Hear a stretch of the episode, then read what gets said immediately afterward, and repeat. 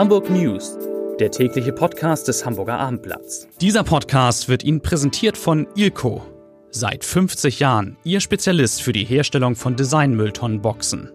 Wir haben die passende Umhausung für Ihre Mülltonne. Und neu Fahrradständer und Fahrradparker für den privaten und auch öffentlichen Bereich. Weitere Informationen finden Sie unter www.ilco-beton.de und www.ilco-metall.de.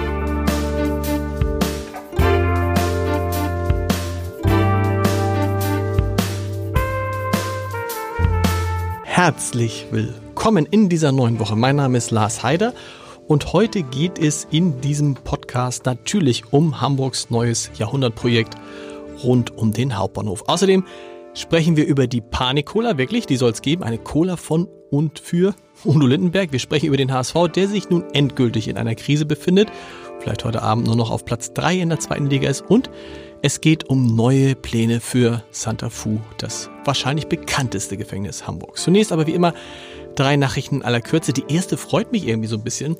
Denn normalerweise fliegen ja äh, zu Weihnachten immer sehr, sehr viele Hamburger in den Urlaub. Das tun sie auch dieses Jahr. Am Hamburger Flughafen werden an den sieben Ferientagen von diesem Freitag bis einschließlich zweiten Weihnachtstag rund 112.000 Passagiere erwartet. Aber, haha, das sind 17 Prozent weniger als im Vorjahr. Damals starteten noch 135.000 Fluggäste von Hamburg aus und es sind auch etwa 100 Maschinen. Es werden 100 Maschinen weniger benötigt als vor einem Jahr. Vielleicht ist doch am Ende des Jahres so ein kleiner Fridays for Future Effekt. So, Nachricht Nummer zwei. Gut, eine gute Nachricht für alle, die mit dem Bus fahren, zumindest mit der Metro Metrobuslinie 13. Die verkehrt zwischen Kirchdorf Süd und dem S-Bahnhof Vettel. Da sind nämlich seit heute Morgen 17 neue Großraumbusse im Einsatz. Ganz entscheidend, denn diese Großraumbusse haben rund für rund 25 Prozent mehr Fahrgäste Platz. Vielleicht sollte man die auch überall einsetzen. Vielleicht werden sie auch schon überall eingesetzt. Keine Ahnung. Und Nachricht Nummer drei. 15 Grundschüler aus Hamburg haben heute Morgen einen Unfall miterleben müssen. Sie saßen in einem Bus auf dem Weg zu einer Schulsportveranstaltung, als der Fahrer an einer Ausfahrt der Wilhelmsburger Reichstraße, der neuen Wilhelmsburger Reichstraße, auf einen Opel auffuhr. Der leichte Aufprall forderte zum Glück keine Verletzten. Trotzdem mussten drei kleine Fahrgäste aus der Grundschule Rönneburg mit einem leichten Schock ins Krankenhaus gebracht werden. Drei, vier Kollegen sind da, hoffe ich zumindest. Das einer vom HSV, die HSV-Reporter habe ich noch nicht gesehen, aber praktisch äh, die Speerspitze unserer landespolitischen Redaktion sitzt mir schon mal gegenüber. Ich fange an mit Andreas Dai. Wir müssen natürlich nochmal über wirklich die Sensation des Wochenendes sprechen. Du bist eigentlich hingegangen zur Eröffnung des, El des der neuen Bahnstation Elbbrücken und dann wurde en passant erzählt, dass es, dass, der, dem Hamburger Hauptbahnhof, äh, dass der Hamburger Hauptbahnhof für, vor einem großen Projekt stehen könnte. So ist es ja. Es ging eigentlich um die Eröffnung des neuen Bahnhofs Elbbrücken, die für sich genommen eigentlich schon spektakulär war. Ist ja ein architektonisch herausragendes mhm. Bauwerk. Es wird ein neuer Knotenpunkt geschafft im Bahnsystem. Deswegen kamen da auch eigentlich alle Großkopferten vom Bürgermeister über den Bahnvorstand bis hin zum Staatssekretär. Und äh, gegen Ende wurde dann diese Veranstaltung völlig in den Schatten gestellt, als der Staatssekretär im Bundesverkehrsministerium Ferlemann so en passant sagte, na ja, dass äh, wir hier so ein bisschen Entlastung für den Hauptbahnhof schaffen, ist ja schön und gut, aber in Wahrheit brauchen wir eigentlich einen ganz neuen Tunnel unter dem Bahnhof hindurch nach Altona. Da war dann das Staunen groß.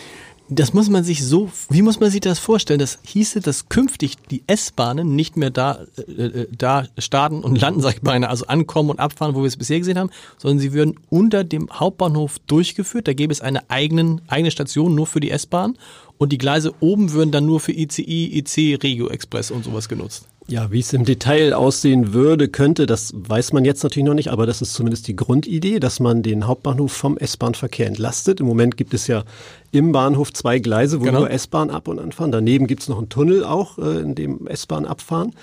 Ähm, und das Ganze soll man praktisch mindestens eine Ebene oder etliche Ebenen tiefer legen, so dass dann oben Gleise frei werden für den Nah- und den Fernverkehr. Wie wahrscheinlich ist es, dass es kommt? Erstmal gibt es wie immer eine Machbarkeitsstudie. Ja, zunächst muss man sagen, der Herr Ferlemann hat das da nicht so spontan rausgehauen, sondern die bewegen diese Idee schon länger mhm. und es war auch abgestimmt mit dem Bürgermeister, die Verkehrsbehörde war informiert, auch der Bahnvorstand. Mhm. Die waren, wurden also anders als wir nicht überrascht äh, und offensichtlich äh, möchte man das ernsthaft vorantreiben. Das zeigen auch die Reaktionen. Der Bürgermeister hat recht schnell gesagt, wenn denn das technisch möglich ist und die Bahn bereit ist, sowas zu bezahlen, das ist ja in erster Linie ein Bundesprojekt, dann sollten wir das machen. Also ja. das wird schon mit Ernsthaftigkeit vorangetrieben, denke ich. Wobei in, immer bei solchen Großprojekten an erster Stelle natürlich eine Machbarkeitsstudie steht, die in diesem Fall wirklich äh, es in sich hat, weil sie erstmal prüfen muss, ob das überhaupt möglich ist, unter diesem Hauptbahnhof noch einen weiteren Tunnel hindurchzuführen. Vergleichbar ist es mit Stuttgart 21 durchaus. In gewisser Hinsicht, da geht es ja auch darum, dass man aus einem überirdischen Bahnhof einen unterirdischen Durchgangsbahnhof ja. macht. Und äh, es ist ähnlich jetzt hier, dass man zumindest Teile von ober der, äh, oberhalb der Erde unter die Erde verlegt. Ja. Wir sind gespannt. Und übrigens gibt es noch, da arbeiten noch andere Kollegen, ein großes Thema, das ich heute noch nicht verraten darf. Da geht es auch um, um Bahnen in Hamburg. Aber es ist noch hochexklusiv und demnächst auf abendblatt.de mal draufschauen, lohnt sich immer. Vielen Dank, lieber Andreas. Peter Ulrich Meyer, Chef der Landespolitischen Redaktion, ist da. Du warst heute in einem Gebäude unweit äh, des Ortes, an dem ich wohne. also, ich wohne nicht noch geheimnisvoller. also Santa Fu. Ja. Was gibt's Neues in Santa Fu? Also ähm, es geht darum, dass die Stadt, die Justizbehörde etwa ein Viertel der Gefängnisfläche nicht mehr braucht. Mhm. Ähm, übrigens, äh, es handelt sich um zwei Gebäude, das Haus 1 und das Haus 3, um ganz präzise zu sein. Die stehen aber schon seit zehn Jahren leer. Mhm. Jetzt gibt es einen neuen Versuch, ähm, das Gelände anders zu nutzen. Das sind spezielle Voraussetzungen. Da ist eine Mauer im Moment noch drumrum. Und die beiden Häuser sind denkmalgeschützt, sind aus den 80er Jahren des 19. Jahrhunderts, ah. häufig als Filmkulisse genutzt. Ähm, trotzdem geht es jetzt darum, diese Gebäude mit Leben zu erfüllen und außerdem zu gucken, ähm, in welchem Umfang man auf den Freiflächen Wohnungsbau machen kann. Und wie kann man das? Naja, ja, auch da gibt es eine Machbarkeitsstudie okay. und die Justizbehörde hat jetzt die Sprinkenhof AG beauftragt, ähm, einen vernünftigen Plan zu entwickeln. Das soll im Laufe des nächsten Jahres auch vorliegen und dann wird es natürlich um die Finanzierung gehen und dann wird es eine Entscheidung darüber geben, ob man es machen kann. Vorstellbar, um etwas konkreter mhm. zu werden, in dem denkmalgeschützten sogenannten Kreuzbau äh, wäre zum Beispiel ein Hotel, wäre eine äh, größere Ausstellung äh, im Zusammenhang mit äh, der KZ-Gedenkstätte. Mhm. Das ist jetzt auf relativ kleinem, mhm. äh, kleiner Fläche im Torhaus. Ja. Mhm, das sind so Ideen, äh, die sicherlich eine Rolle spielen werden auch. Und was muss man wissen, rundherum ist ja unglaublich viel Wohnungen sind da gebaut worden. Also so ist noch vor, so da sind ein paar tausend Wohnungen hochverdichtet hm. und so. Ja. Sehr gut, interessant. Lieber Peter, vielen Dank. Wolfgang Horch ist da aus der Wirtschaftsredaktion. Irgendwie mein Lieblingsthema heute. Das liegt aber daran, dass ich so ein riesiger Udo Lindenberg-Fan bin, glaube ich. Und früher, lange ist es her, gerne Cola getrunken habe. Lange nicht schon nicht mehr. Aber es soll eine Panik-Cola geben. Was ist die Panik-Cola? Das ist eine gute Frage. Das würde ich auch gerne ganz genau wissen, aber noch äh, wird er ein bisschen geheim, geheim. Okay. Ähm, Fakt ist, dass ein Hamburger Unternehmen, nämlich mit Sitz mit der Hude Panic Drinks, äh, an dieser Panik Cola dran ist und diese Panik Cola, wie Sie uns auf Anfrage auch bestätigt haben, im Frühjahr 2020 in den Handel bringen wollen. Und was hat das mit Udo, Frühjahr 2020, also nächstes Jahr, nicht mehr lange. Jahr, nicht mehr lange. Und was hat das mit Udo Lindenberg zu tun? Ja, wenn du das Cover der Flasche sehen würdest, wüsstest du sofort, was es mit Udo Lindenberg ist zu tun hat. Ist eine Silhouette von Udo drauf, oder? Es ist eine Silhouette mit einem tanzenden Udo drauf, eigentlich äh, unverwechselbar. Ähm, und äh, es soll nicht nur Udo Lindenberg drauf sein, sondern auch ein Teil von Udo Lindenberg drinne. Welches? Denn, welcher Teil? Ja, welcher Teil? Jetzt wird spannend, ne? Da lass ja. du. ein Teil von Udo Lindenberg. Ja. Lustig, ja. Also, also, ich bin gespannt. Und zwar ein Teil des Namens.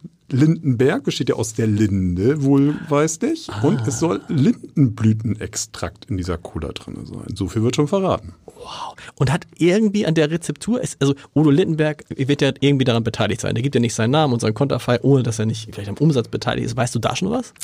Also auf der Homepage steht äh, der Firma steht drauf, dass Udo Lindenberg oder dass das ganze Projekt im März gestartet ist, mhm. eine Rezeptur entwickelt wurde und dass es ein Blind Tasting mit Udo Lindenberg gegeben haben soll. Okay, und da hat Udo die Cola trinkt. Ich überlege die ganze Zeit, ob Udo Lindenberg überhaupt gern Cola trinkt. Doch, doch, doch. Cola Zero bisher, seine eigene Cola ist natürlich cool. Und eine Zero-Variante ist auch dabei. Also es gibt eine zuckerhaltige, die soll aber schon zuckerreduziert sein, hat 35 Kilokalorien pro 100 Milliliter, habe ich gerade nachgeguckt. Okay. Das ist ein Tick weniger als eine normale Cola, die glaube ich irgendwie so bei 45 oder sowas.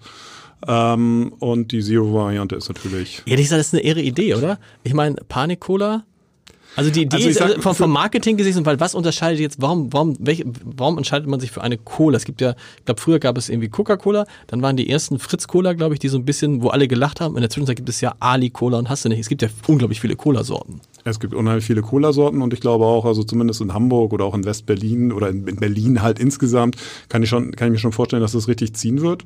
Im ganzen Bundesgebiet, wir werden sehen. Wer steckt hinter der Firma, weißt du das? Ja, wie gesagt, ein Unternehmen mit Sitz in Winterhude, Panic Drinks. Ähm, Welche Leute denn, weiß man nicht. Ja, weiß man, aber ähm, wir wollen auch noch ein bisschen was sagen wir nicht. Wir sagen, Online-Ausgabe wir, wir sagen, wir, ja, wir wissen es, aber wir sagen es nicht. Das ist noch viel schlimmer. Vielen Dank, lieber Wolfgang. Henrik Jakobs ist Moin. hier. Moin. HSV-Reporter. Und ähm, also ich habe das Gefühl, so ein bisschen so ein Déjà-vu. Wir sitzen hier jede Woche und sagt, das ist der HSV hat keine Krise, aber wieder hat es am Wochenende gegen Sandhausen. Ich habe nicht gesagt, der HSV hat keine Krise, das sagt nur der Trainer. Also ich weiß, aber ich versuche es mir schön zu reden. Aber du hast, glaube ich, hast du nicht sogar gesagt, unentschieden? Nee, du hast gesagt 2-0 gewinnt der HSV. Ne? Ja. Was ist also? Ist also Sandhausen, du warst mit dabei. Ja. Woran lag's? Also ich fand das Spiel nicht so schlecht vom HSV, wie es sich in vielen Fanforen irgendwie dann angehört und angelesen hat. Ähm, ich fand, der HSV hat gerade in der ersten Halbzeit gut gespielt. Keine Tore gemacht halt. Das ist, und da, genau, da sind wir genau bei dem Problem. Also, Dieter Hacking hat das heute nochmal vorgerechnet. In den letzten drei Spielen insgesamt 60 Angriffe gefahren. Das ist eine relativ hohe Zahl. Und äh, dabei sind, glaube ich, drei Tore rausgekommen. Das ist sehr wenig. Und vor allem, weil man am Anfang ist, waren jetzt, ich weiß nicht, ob der HSV immer noch ist, aber eine Zeit lang war der HSV die Mannschaft, die am meisten Tore geschossen hat in der zweiten Liga und am wenigsten bekommen hat. Das stimmt, ja. Müsste in der Gesamtwertung, glaube ich, immer, immer noch, so der Fall sein. Aber was ist denn da passiert? Liegt es, liegt es daran, dass jemand wie Lukas Hinterseher fehlt oder? Weil er war ja gestern wieder dabei also und hat auch der, genau. getroffen. Genau. Es ist halt einfach manchmal so, dass es Phasen gibt, wo man vor dem Tor einfach dieses Selbstvertrauen nicht hat. In der Phase ist der HSV gerade und dann musst du in so einem Spiel einfach mal in Führung gehen. Ich glaube, dann gewinnt man so ein Spiel in Sandhausen auch vielleicht mal 3-0. Das okay. sind ja dann oft so Kleinigkeiten. Ähm, gestern war es halt so, dass dann typischerweise wieder Sandhausen mit der ersten Chance im Prinzip das Tor gemacht hat und äh, das ist dann beim Fußball oft so ein bisschen Psychologie. Da muss einfach dann mal, das klingt zwar so ein bisschen lapidar, aber einfach der Knoten mal platzen. Und äh, der, die Qualität ist ja da, das hat man gestern auch wieder gesehen. Und äh, wenn dann so ein Tor fällt, dann spielt sich auch einfach vieles wieder sehr, ja, leichter. Ist es nur eine Phase, weil ich habe schon wieder diese, mich erinnert das so an die Rückrunde, wo wir auch dachten, naja, aber das nächste Spiel und das nächste Spiel. Und geht es dir auch so, ich gucke immer vor dem Spiel auf die Tabelle und denk so, geil, wenn sie jetzt dieses Mal gewinnen, ne? Bielefeld hatte vorher unentschieden gespielt, wenn sie jetzt gewinnen, sind sie bei Bielef Bielefeld wieder ein. Das mache ich schon lange nicht mehr, also, weil genau okay. wenn man diese Rechnungen anstellt, weiß man eigentlich, dass HSV ist dann nicht, ne? traditionell äh, versemmelt. Ähm, in der Rückrunde war dann halt äh, gerade dieser Druck am Ende einfach zu groß für diese junge Mannschaft, äh, in den Heimspielen dann unbedingt gewinnen zu müssen. Und da ja, war dann eine Blockade da. Die kommt vielleicht erst noch am Ende der Saison, wenn es dann wirklich Druck gibt. Ja. Den gibt es ja im Moment zwar auch, aber noch nicht so, wie es dann am Ende sein wird. Von daher bin ich im Moment, obwohl ich zwischendurch skeptisch war, eigentlich nach dem Spiel gestern wieder optimistischer. kommen wir immer raus. Das ist so geil. Wir kommen immer raus, alles optimistisch. Bielefeld ist Herbstmeister. Stuttgart, wenn heute Abend Stuttgart gewinnt, ist der HSV Dritter nach der Hinrunde. Ist okay, ja. also noch okay, ja. Ja, zu diesem Zeitpunkt ist das alles noch okay, vor allem bei den Punktabständen. Also die werden einen Punkt oder einen Punkt hinter Stuttgart, glaube ich, ja. dann wieder.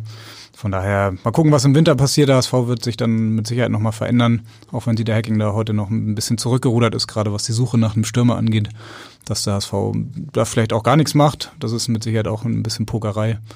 Ähm, ja. Wir gucken, wie habt ihr, ihr habt ja, ihr habt ja euren Podcast heute gehabt, HSV, wir müssen reden. Wer war da? Christoph Genau, Christoph Moritz, ähm, mit dem wir vor allem über das kommende Spiel in Darmstadt gesprochen haben. Da hat er in der vergangenen Rückrunde gespielt und konnte uns erklären, warum das ein deutlich anderes Spiel wird, weil er den Trainer gut kennt und weiß, dass Darmstadt, auch wenn die in, da stehen, wo, wo Sandhausen auch steht, doch anders spielen wird und warum der HSV da ganz gute Chancen hat. Wir hoffen drauf. Deshalb heute kein Leserbrief des Tages, sondern den Hinweis www.abendblatt.de slash podcast und da findet man dann den, unter anderem den HSV-Podcast. Oder ja.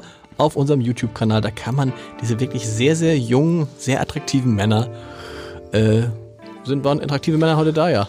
Also ich und Christoph Moritz auf jeden Fall. und dann, äh, und dann eben noch ein, ein, weiß gar nicht. Also das angucken, angucken und anhören und wir hören uns morgen wieder. Dann wird es unter anderem, ich sag mal so viel, um Brot gehen. Bis dann. Tschüss.